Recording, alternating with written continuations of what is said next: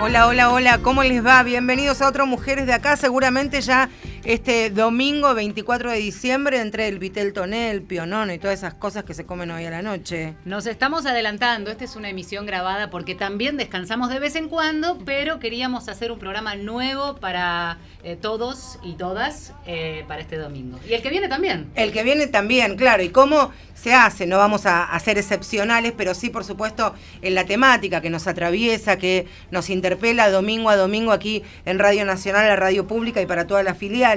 Este año, este 2017, Mujeres de Acá, ustedes saben, si nos acompañan cada domingo, se ha caracterizado con esto de abrir la radio, abrir nuestros estudios, tener invitados e invitadas para mirarnos a los ojos, intercambiar y tener la cercanía de como cuando uno abre su hogar, su casa, y hoy no es la excepción. No es la excepción, tenemos tres invitadas y mm, de lo que vamos a hablar es básicamente de una especie de revisión de lo que ha pasado en la Argentina, de cuáles eh, han sido nuestros puntos flojos y de qué tenemos que esperar y qué tenemos que exigir para el año que viene. Así es, está Natalia Gerardi, que es directora ejecutiva de ELA, Equipo Latinoamericano de Justicia y Género. Milena Páramo Bernal, coordinadora argentina de CLADEM, el Comité de América Latina y el Caribe para la Defensa de los Derechos de las Mujeres. Y está nuestra tercera invitada, Alejandra García, asociada de género eh, de PNUD Argentina, Programa de Naciones Unidas para el Desarrollo. A las tres, muchísimas gracias por eh, venir. Aunque no es domingo, es jueves y hace mucho calor, un-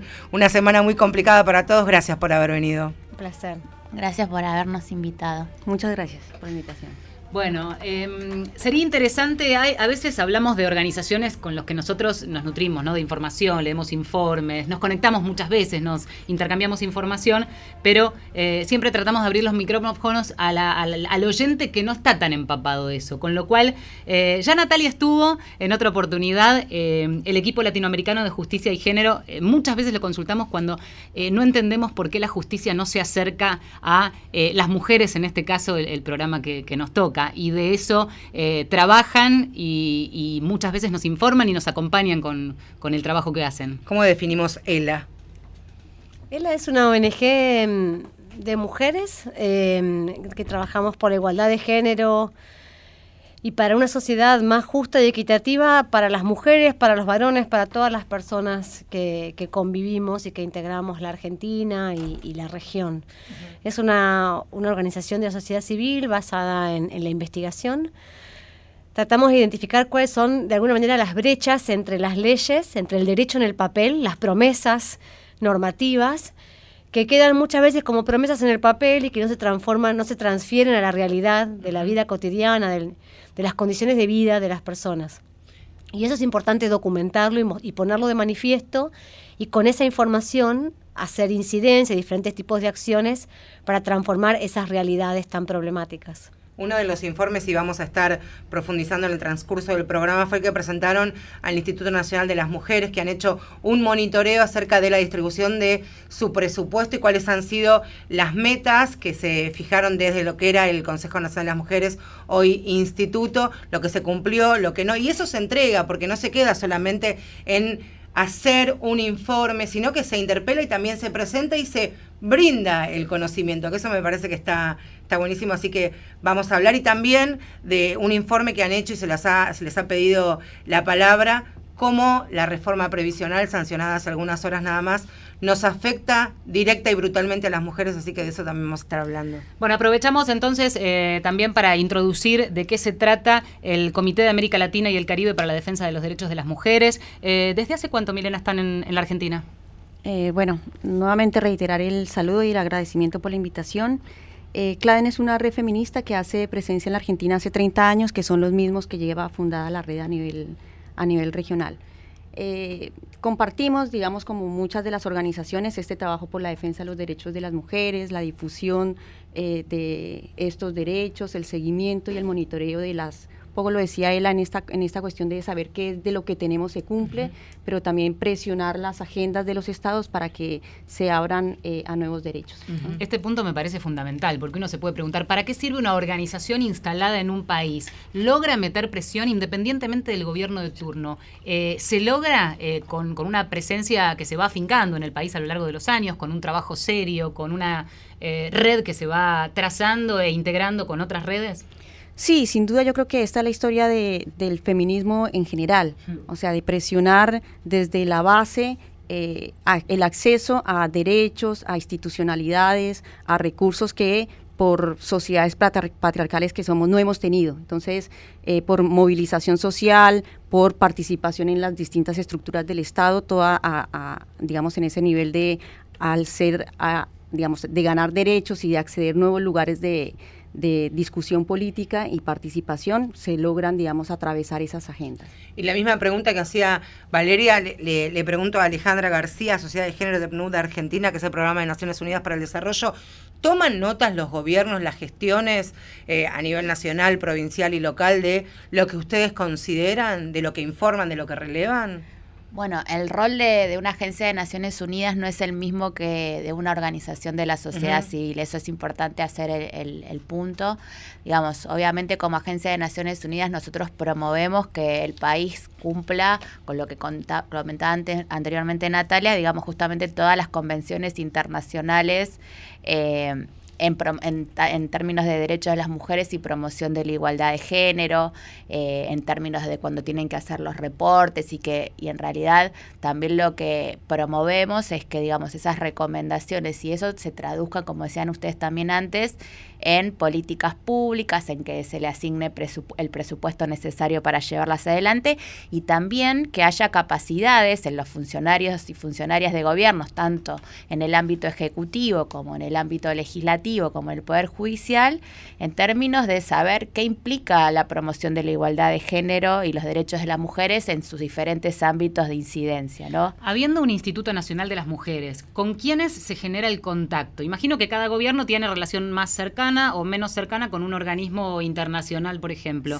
Ahora, eh, al, hablar de derechos de mujeres, por ejemplo, ¿el contacto es con el Instituto de las Mujeres o a nivel ejecutivo? Este? Nosotros trabajamos con el Instituto Nacional de las Mujeres, pero también trabajamos, o sea, por ejemplo, en el área de la Cancillería con la Dirección de la Mujer y en realidad, por ejemplo, en el Poder Judicial con la Oficina de Violencia Doméstica de la Mujer y con la Oficina de la Mujer de, la Corte Suprema pero también en el resto, porque digamos eh, la característica que tiene de trabajo el programa de Naciones Unidas para el Desarrollo es tener una cartera programática que justamente lo que promueve es fortalecer las capacidades nacionales estatales, ¿no? Entonces ahí tenemos una posibilidad de interactuar con diferentes ministerios, con el Ministerio de Ambiente, con el Ministerio de Salud, tanto digamos a nivel nacional como a nivel provincial. Entonces, digamos, a veces en el espacio de los ministerios existen áreas eh, para la promoción de la igualdad de género y en otros casos no.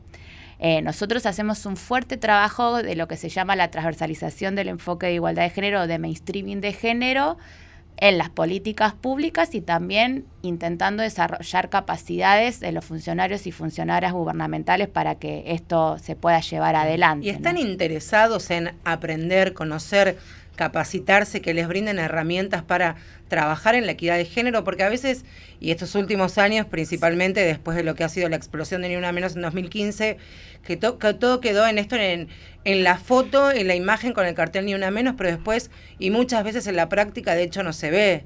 Claro, en realidad eh, siempre pensamos como que el abordaje de la igualdad de género tiene eso es una, un abordaje integral, ¿no? O sea, la parte, digamos, de ni una menos es justamente una sensibilización, movilización para que la temática empiece a estar en agenda en un momento que muchos años antes no estaba en agenda.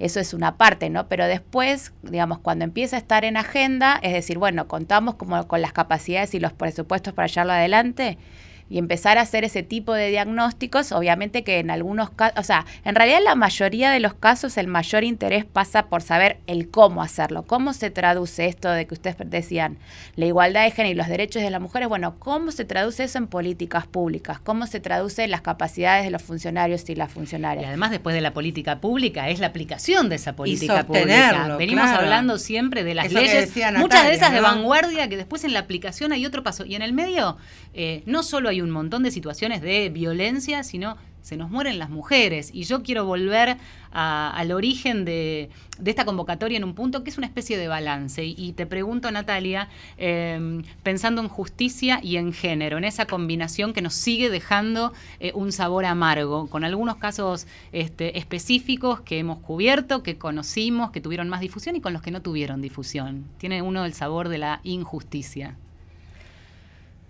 Creo que el sabor de la injusticia lo tenemos en un montón de temas, ¿no? Y no solamente en aquellos que son noticia, como bien decís. El sabor de la injusticia lo tenés en, en, la vulneración de derechos que es demasiado cotidiana. No de ahora, de siempre, de, años, de siglos. Eh, hay varios temas súper interesantes de lo que conversaban recién, y es uno es esa tensión entre fortalecer las capacidades estatales, por ejemplo, el Instituto Nacional de las Mujeres y las áreas específicas de género allí y en otros espacios, y por otro lado, digamos, transversalizar que este sea un tema de todas las personas y de todas las instituciones.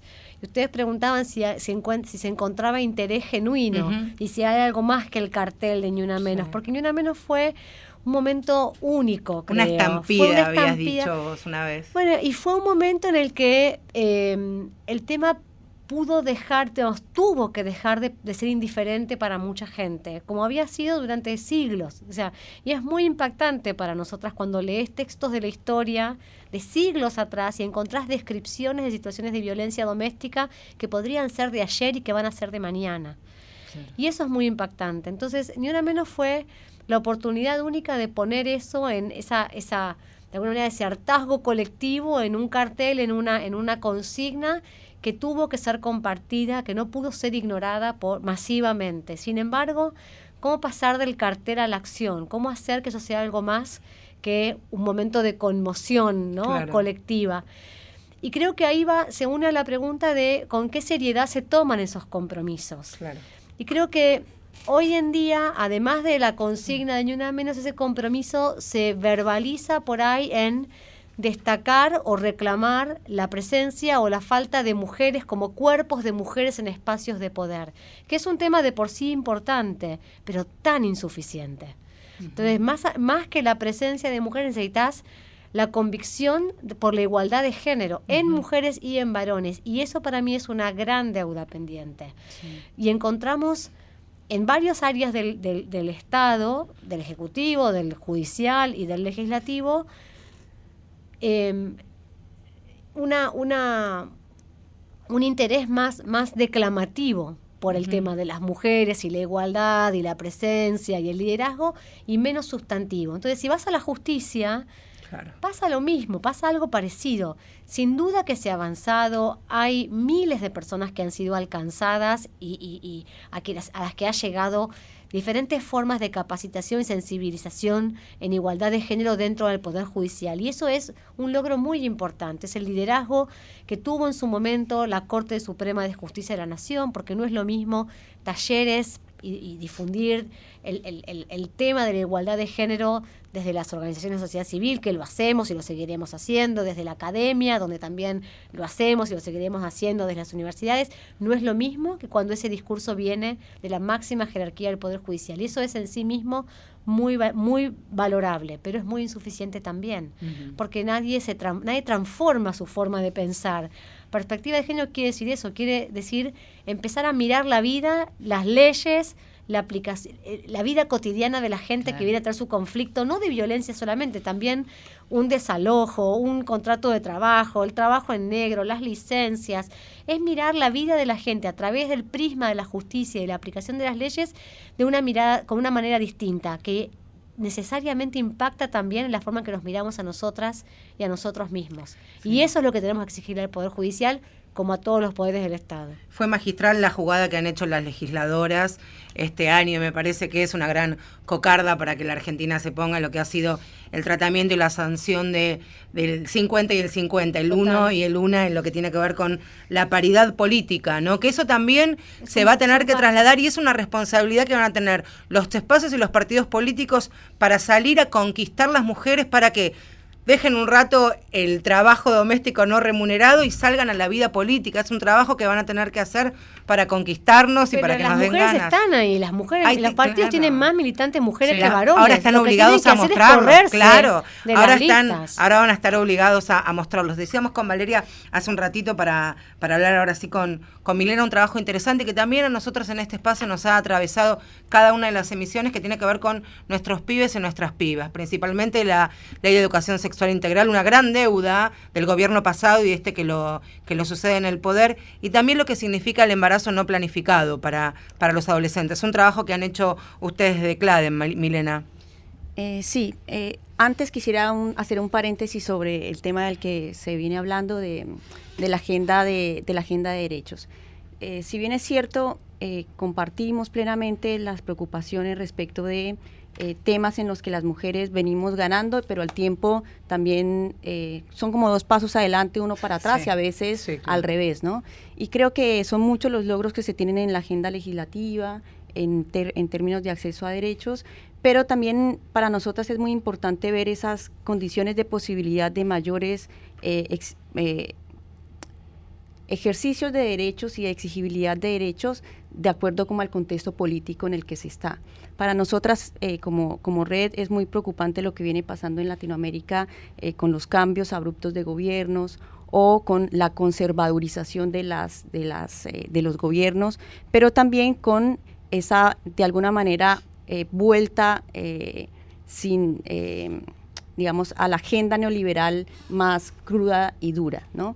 Y ese es, en nuestra opinión, el contexto en general en donde se mueven eh, las dinámicas sociales en este presente. Entonces, por ejemplo, eh, podemos tener o pudimos haber tenido algunos, algunos avances, por ejemplo, en este, en este eh, del que vamos a empezar a hablar, que es, por ejemplo, en educación y en educación sexual integral. Eh, para el movimiento de mujeres y para nosotras eh, hubo celebración cuando existió, hubo celebración cuando se empezó a operar y de ahí en adelante crítica respecto de cómo se operó, de las limitaciones en cuanto a presupuestos, en las, eh, digamos, limitaciones también en los, en los recursos, en los dispositivos, incluso hasta en los enfoques. Lo cierto es que en este momento vemos con mayor preocupación lo que viene para adelante por distintas razones que tienen que ver con este contexto. Y es eh, presupuestos recortados para educación, salud, bueno, eh, todo lo que se llamaría el, área social de, los estados, incluidos Argentina, por supuesto. Eh, y después esa conservadurización también que tiene que ver con una agenda más eh, problemática, por ejemplo, cuando se habla de autonomía de los derechos de las mujeres. Eh, bien sabemos que en algunos países de, Centroamérica, por ejemplo, el tema del aborto es prohibido desde la Constitución. en Argentina eh, hay causales de no punibilidad. Hay una campaña muy fuerte por el aborto legal, seguro y, gratuito, pero ahí, si bien es cierto, existen causales de no punibilidad, también existe miles de prácticas cotidianas que hacen eh, que hacen no posible que las mujeres accedamos al aborto. Vamos a hablar de aborto, vamos a hablar de ah. maternidad temprana, son distintos temas que queremos ir desarrollando a lo largo del programa y escuchar a las tres. Vamos a escuchar un poquito de música.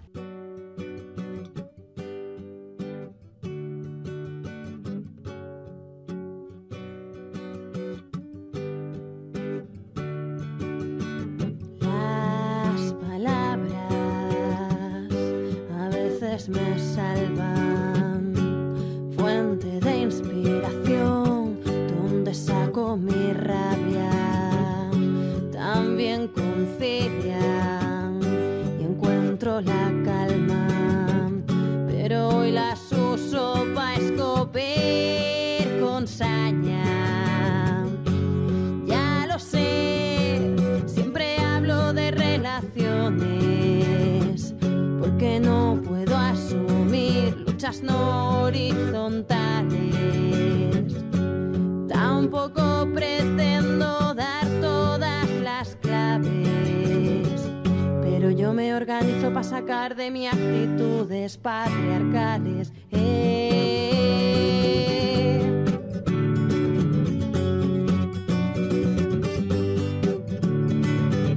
Qué fácil es hablar de opresiones cuando sigues detentando las primeras posiciones. Qué cobarde es mirar para otro lado, mientras reproduce roles que ni siquiera has cuestionado. No quiero más encuentros explicativos, donde tú no entiendes nada y hablas como el más entendido. Y es que no me hables de respuesta desmesurada, si contesto a tu agresión en vez de quedarme callada. Oh.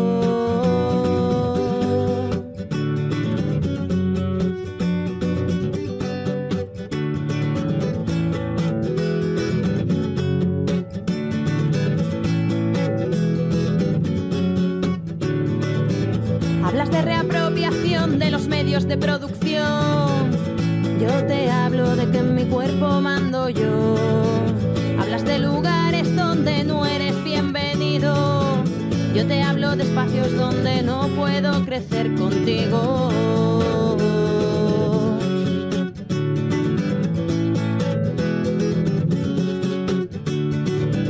Y es que en mi interior charla mi aliada y mi enemiga contradicción que convierte mi lucha en acción reflexiva. Y es que en mi interior charla mi aliada y mi enemiga. Ambigua contradicción que convierte mi lucha en acción reflexiva.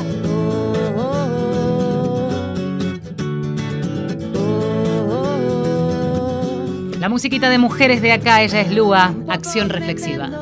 Todas las claves pero yo me organizo para sacar de mi actitudes patriarcales. Marcela Ojeda, Valeria San Pedro, Mujeres de acá. Seguimos en Mujeres de Acá hasta las 11 de la mañana, una especie de balance, de revisión. ¿Cómo estamos en la Argentina respecto de derechos para las mujeres? Con eh, tres especialistas y estudiosas de este, organizaciones que trabajan eh, y con base en nuestro país. Está Natalia Gerardi, directora ejecutiva de ELA, el equipo latinoamericano de justicia y género. Está Milena Páramo Bernal, coordinadora argentina de CLADEM, que es el Comité de América Latina y el Caribe para la defensa de los derechos de las mujeres. Y Alejandra García, asociada de género de PNUD, el Programa de Naciones Unidas para el Desarrollo. Había quedado pendiente, Milena, este trabajo que han hecho, un tema que nos eh, preocupa y que hemos tratado varias veces en, Mujeres de Acá. Cuando hablamos de, estaba ligado, antes hablabas de aborto, hablamos de embarazo adolescente, hablamos de abuso, cuando entendemos que una niña se embaraza. Todo esto confluye en un informe que han hecho eh, y que lo queremos conocer en detalle. Sí, fue mm, un primer esfuerzo que eh, coordinamos entre los 15 países de la región para hablar de cómo estaba la situación de maternidad en niñas menores de 15, porque si bien nuestras sociedades tienen desde hace un tiempo preocupación por el embarazo adolescente en general, que es el grupo etario entre 10 y 19 según eh, estudios de población y desarrollo, hay mucha más información y preocupación y estrategias estatales eh, para la adolescencia entre 15 y 19 años, ¿no? Pero entre menores de 15 años incluso estamos hablando de otro tipo de problemas que es como el que acabas de decir vos y es eh, pensar que no es ahí hay un ejercicio de violencia y abuso sexual a, las niñas y que están produciendo o terminan en maternidades. O sea transitan eh, lo que nosotros llamamos un continuum de violencias que pasa desde la situación de el abuso, el que no sé, eh, aunque en este caso sería eh, causal de aborto no punible por violación y por riesgo de vida de la, de la, de la niña, eh, no, se, no se cumplen estos, estos abortos en los casos que conocemos que, ¿Y cuáles son los lineamientos, los dos o tres lineamientos principales que dieron el resultado de esta, este informe que presentaron? Sí, lo que estamos viendo es primero ver el dato duro, o sea, de cuántas estamos hablando por país. Por ejemplo, en Argentina, eh, los datos de los últimos cinco años eh, 3.000 en promedio, digamos, en el último, en, el dato último del DIS, del informe de IS de 2015, es eh, baja por primera vez a 2.700, pero en 2010 era 3.100, en 2011 era 3.156, bueno, en promedio serían 8 niñas por día de eh, menores de 15 que eh, terminan sus embarazos en maternidad, digamos. Y lo que decíamos es, bueno, ¿cómo cómo problematizamos este tema ante la sociedad, porque una cosa es trabajar educación sexual integral, pero también estamos hablando de un delito, es decir, qué está haciendo el Estado o qué estamos haciendo como sociedades para eh, trabajar este, este tema. Y la otra también es justamente... Eh, llamar la atención sobre el no cumplimiento de las dos causales de punibilidad. Eh, para que las niñas, en este caso, eh, accedan, Accedan. a la- al, al aborto. ¿Han, han hecho recomendaciones al respecto? Sí, de hecho, de hecho pasa que se cruzan varios temas. Uno es este de del Estado argentino tiene recomendaciones de eh, avanzar hacia aborto legal, el descriminalizarlo.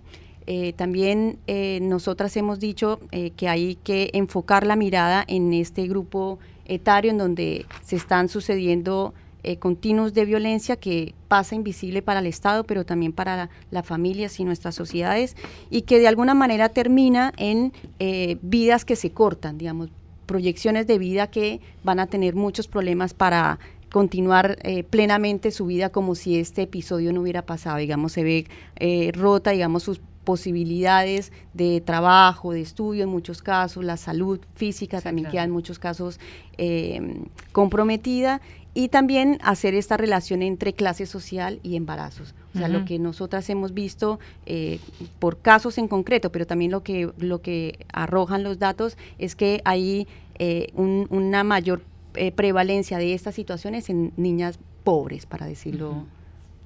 Natalia, hablábamos de, y ahora sí me parece que es eh, muy importante profundizar algo que nos, nos interpela, nos atraviesa a todas las mujeres, las que nos faltan algunos años para jubilarnos, las que nos va a pasar en algún momento, las que tenemos eh, gente cercana que tiene su asignación universal por hijo, que tiene que ver, por supuesto, con la sanción eh, de la ley, de la, re- la reforma de la ley previsional y ustedes y otras organizaciones y otros especialistas han sido contundentes. Las principales perjudicadas somos y seremos las mujeres. Como en tantas cosas. Sí. Em, la reforma previsional que fue aprobada en sí misma todavía no plantea todos los problemas que va a plantear eh, también la reforma laboral y que va a plantear eh, la reforma previsional que se va a poner en discusión en un plazo un poquito más largo. Pero mm, sí pone de manifiesto la ausencia de un enfoque de género, ¿no? Y eso es parte de lo que decíamos antes. Antes, si vos claro. no tenés un enfoque de género transversal, no para los problemas que son clásicos, digamos, entre comillas, de la agenda de la igualdad de género. Los problemas de las mujeres no son solamente la violencia, no es solamente el impacto del embarazo no deseado en la adolescencia, no es solamente la falta de acceso a derechos reproductivos y el aborto, que obviamente son problemas enormes. Pero la macroeconomía también tiene un impacto en las mujeres, la organización del empleo, la organización, la distribución de los recursos públicos y las jubilaciones también. Pensemos que las mujeres tenemos una más larga expectativa de vida, eh, con, con una, con una trayectoria laboral más precaria, más eh, interrumpida, eh, con mayor informalidad, mayor este, incidencia de la informalidad. Más informalidad quiere decir menos aportes previsionales. somos minoría las que llegamos a la cantidad de años necesarios. Entonces llegás en menos llegás a una edad más vieja, en peores condiciones, más empobrecida y con menos personas que te van a cuidar cuando vos te pasaste la vida cuidando a todo el Eterna mundo. cuidadora. ¿no? Y es lo que no se tuvo en cuenta, digamos. Eso, entre otras cosas, no se tuvo en cuenta. Entonces, eso es lo que reclamamos cuando pensamos las miradas de género tiene que ser focalizada, pero también transversal. Tiene que estar desde el inicio. Tenemos que mirar cuál es el impacto de cada una de estas decisiones en la política, de las políticas en las mujeres. Y la previsional, sin duda, por las condiciones de acceso a la jubilación, los montos de jubilación, si llegara a cambiar el sistema jubilatorio también, cómo se contabiliza la cuenta de capitalización y demás, tiene un impacto en las mujeres por, por derivación de lo que han sido sus trayectorias laborales, básicamente. Pero pe- también la reforma tributaria, que, clar- que muchas veces no se piensa que tenga nada que ver con el género. Los impuestos son los impuestos para todas las personas. Bueno, más o menos. Porque los impuestos que se pagan en diferentes categorías ocupacionales también tienen una mirada de género. Si vos podés deducir, por ejemplo, del impuesto a las ganancias, cuando sos empleado en relación de dependencia y ganás tanto como para pagar impuestos a las ganancias, podés deducir de ahí, por ejemplo, el pago que haces a la persona que trabaja en Sí. tu casa y deducís el sueldo y el aporte, en el escaso caso en que lo tengan en blanco, eso favorece, está, hay una subvención del Estado a las personas más ricas a la que no acceden las mujeres que son autoempleadas, monotributistas, cuentapropistas, que pagan el impuesto a las ganancias a través del monotributo y que no tienen ninguna ayuda del Estado para resolver los problemas de cuidado de sus niños Tal y cual. niñas, que por tenerlos no se puede insertar mejor en el mercado de trabajo tal vez. Entonces, ese es, ese es el, el reclamo también, ¿no? De mirar todas las políticas y no solo las clásicas de género desde una perspectiva de género.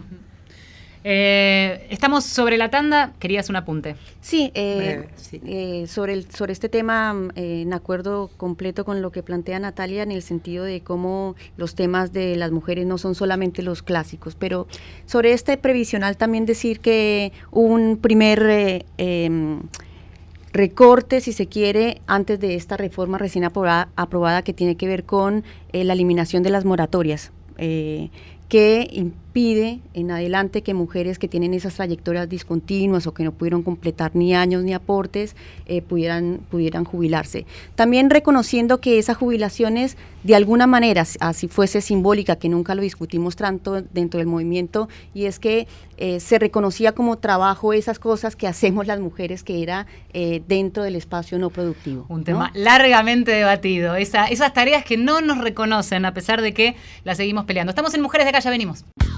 Mujeres de acá. Por Nacional. Estás escuchando Mujeres de acá.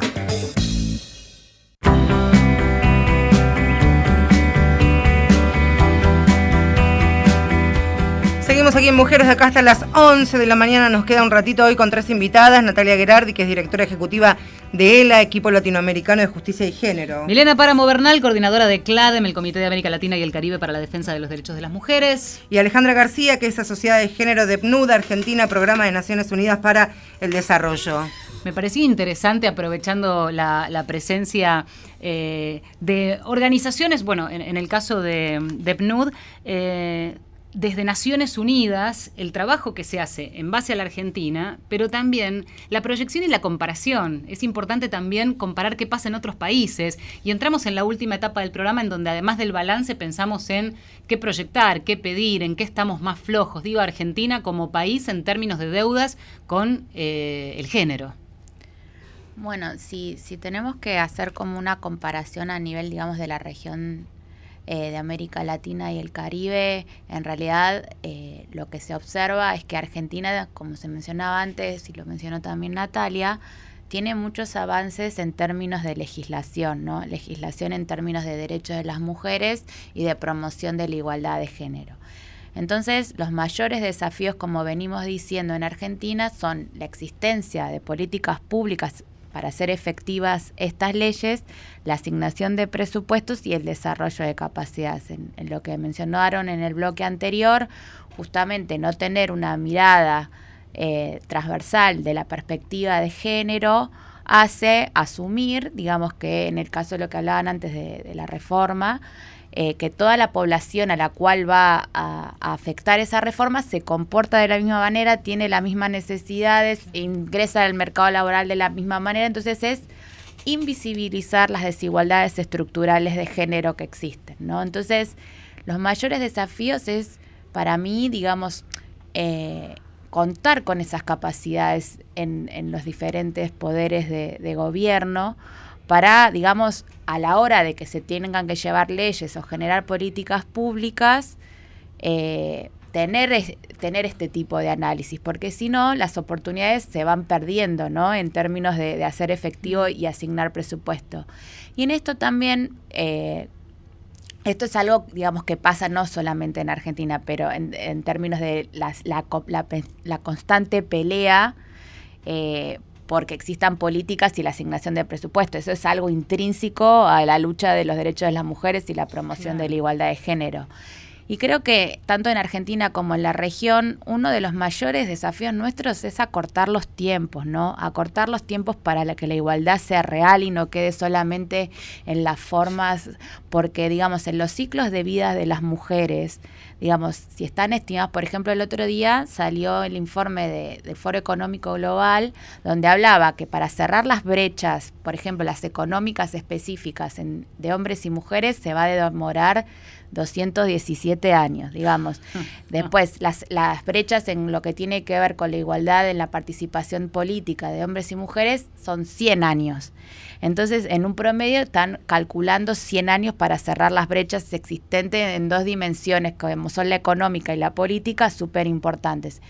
Entonces, si pensamos todas las legislaciones desde cuando estuvieron, desde la Declaración Universal de Derechos Humanos 1948, después la Convención para la Eliminación de todas las formas de discriminación contra la mujer en el 79, decir, digamos, obviamente pensar 200 años nos resulta imposible, pero en, en, un ciclo de vida de una persona esperar 15 años es demasiado. Entonces creo que uno de los mayores desafíos, aparte de lo que mencioné anteriormente, es también empezar a, poner medidas de acción afirmativa, como fue, digamos, en su momento la ley de cupo, como es ahora, como, digamos, desde una democracia más paritaria, desde un enfoque paritario de hombres y mujeres, eh, la ley eh, de paridad.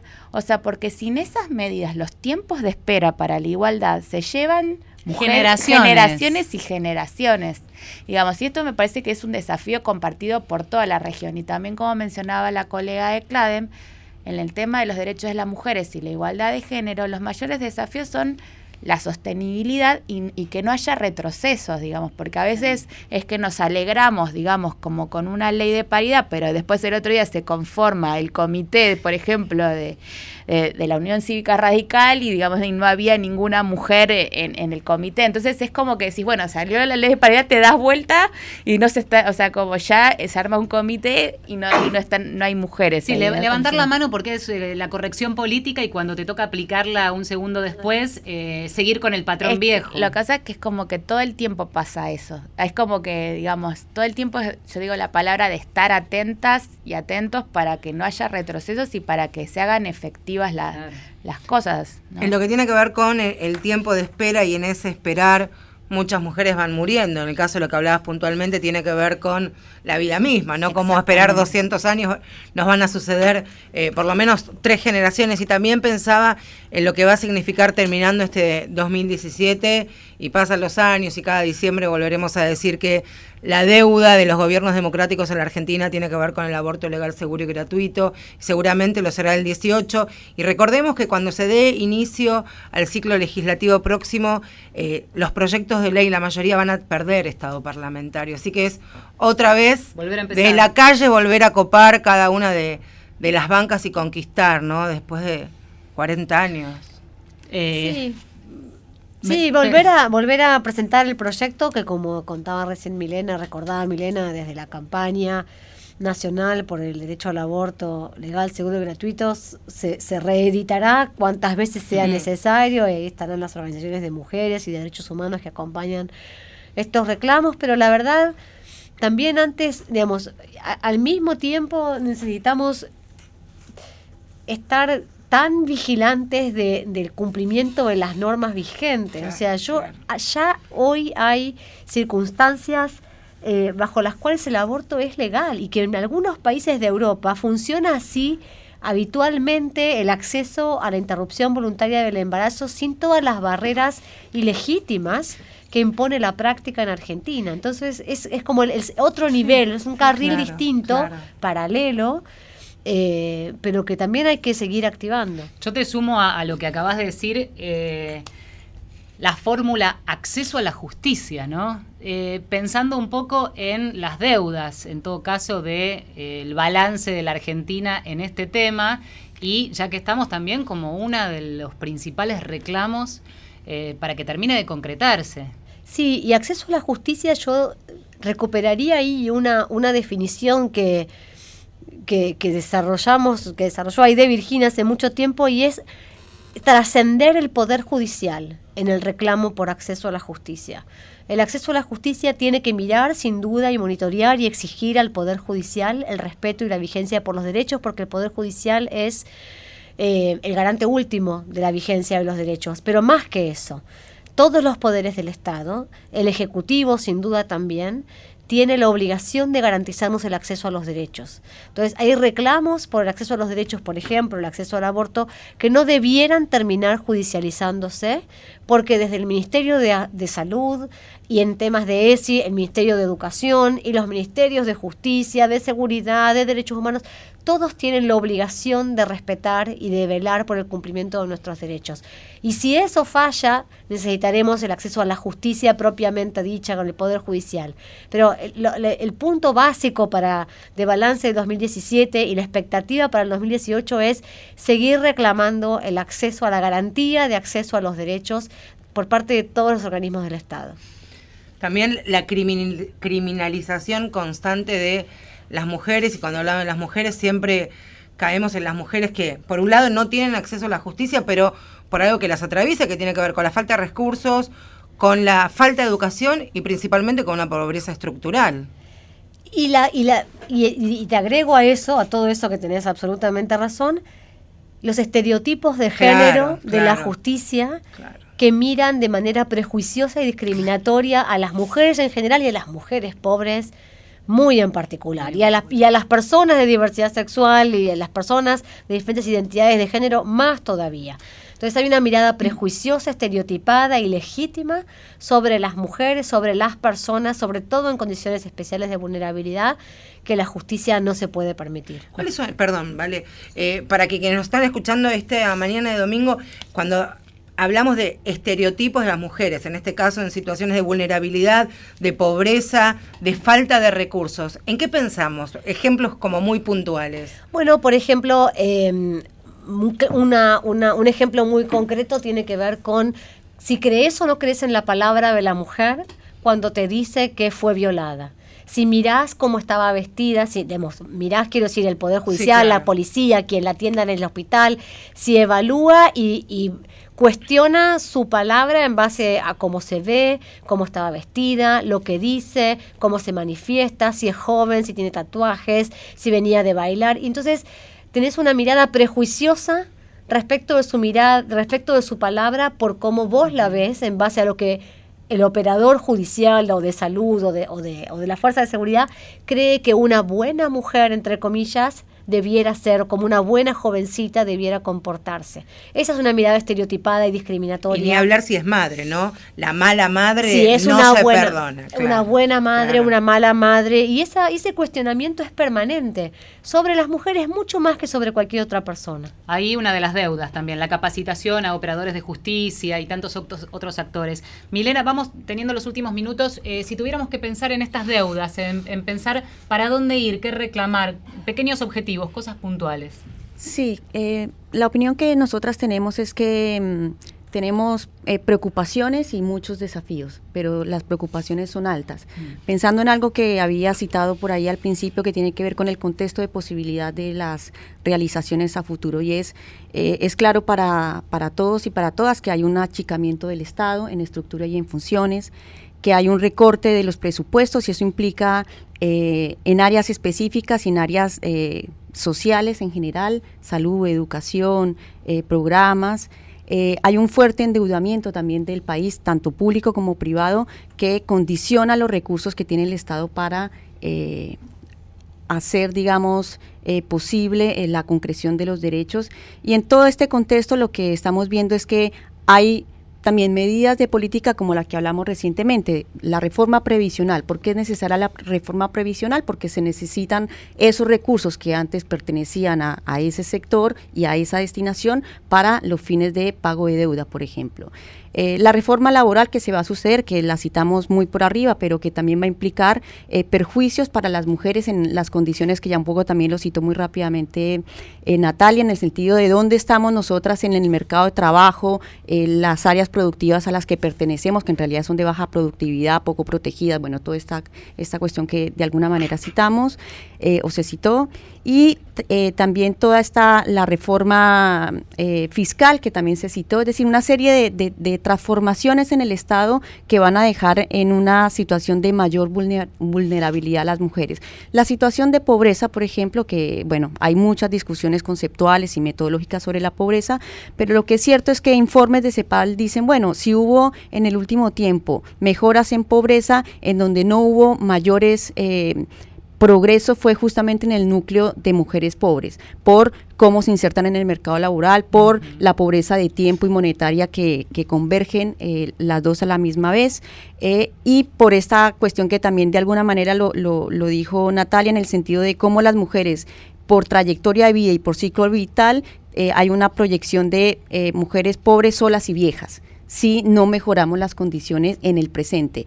Y lo que estoy advirtiendo o lo que nosotras advertimos como organización es que justamente las transformaciones en este presente del Estado están eh, multiplicando las vulnerabilidades de las mujeres en estas, todas estas áreas de la vida. Sí. Vamos a sumar también a Alejandra con esta idea eh, de, pensar en el futuro, ¿no? De los reclamos que se vendrán. Eh, sí, yo creo que, digamos, uno, uno de los desafíos que identifico, que si bien se está trabajando para eso hace muchos años, todavía no, lo, no, se ha hecho efectivo. Es una encuesta de prevalencia de, violencia a nivel nacional, digamos, para contar con, con, datos estadísticos, digamos, más allá de los registros de femicidio que hay hasta, hasta el momento. Necesitamos una encuesta nacional de prevalencia de violencia. Eh, después también eh, sería muy importante contar con presupuestos sensibles al género, es decir, de que se pueda reflejar no solo eh, o registrar, como se mencionó anteriormente, cuál es el presupuesto del Instituto Nacional de las Mujeres, sino en el marco del presupuesto de todas las políticas públicas, cuánto esas políticas públicas están destinadas a la promoción de la igualdad de género. Otro desafío que es muy importante también es que nuestro Producto Bruto Interno reconozca las tareas de cuidado como parte del Producto Interno Bruto Interno, que digamos hay estimaciones a nivel global y regional que el, trabajo de cuidado que realizan las mujeres representa hasta un 20% de los productos brutos internos de los países. Entonces, en esto que mencionaba también antes Natalia, digamos, o sea, eso también es un reconocimiento, cuando se habla del, o sea, el mayor reconocimiento es que estén nuestros productos brutos internos y que se mida, digamos, es un gran desafío que me parece que, es muy importante que, se va. O sea, primero exigir que se mida que se contemple y después eso puede redundar o, terminar en alguna política pública de beneficio o de contemplación de eso, ¿no? Natalia. Y de redistribución. las políticas de para, para el tema de cuidado, que es un tema súper interesante que ustedes han abordado antes, eh, y que impacta, yo, nosotros decimos que está en la base de la desigualdad. Si hay algo, si hay una variable explicativa que está en la base de las desigualdades en, todos los ámbitos de la vida social, política y económica y hasta familiar, es la, desigual distribución del cuidado. La falta de políticas públicas por un lado, y entonces al privatizar eso y familiarizarlo y delegarlo, digamos, en la familia, recaen las mujeres. Entonces, necesitamos que eso sea visible, que sea contabilizado, que se valorice económicamente, pero también socialmente, y después que se redistribuya. Sí, tal cual.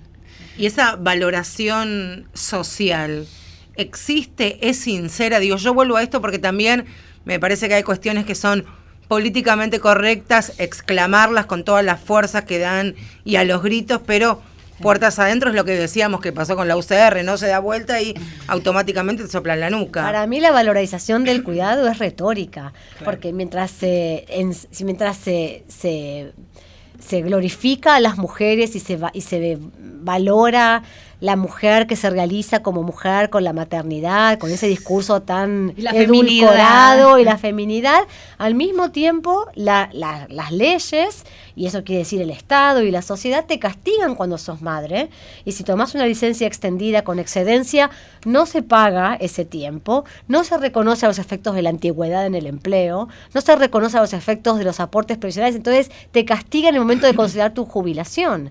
Entonces, tanto, tanto valoramos la maternidad y se castiga después al momento de pensar en tu tiempo de servicio en el empleo.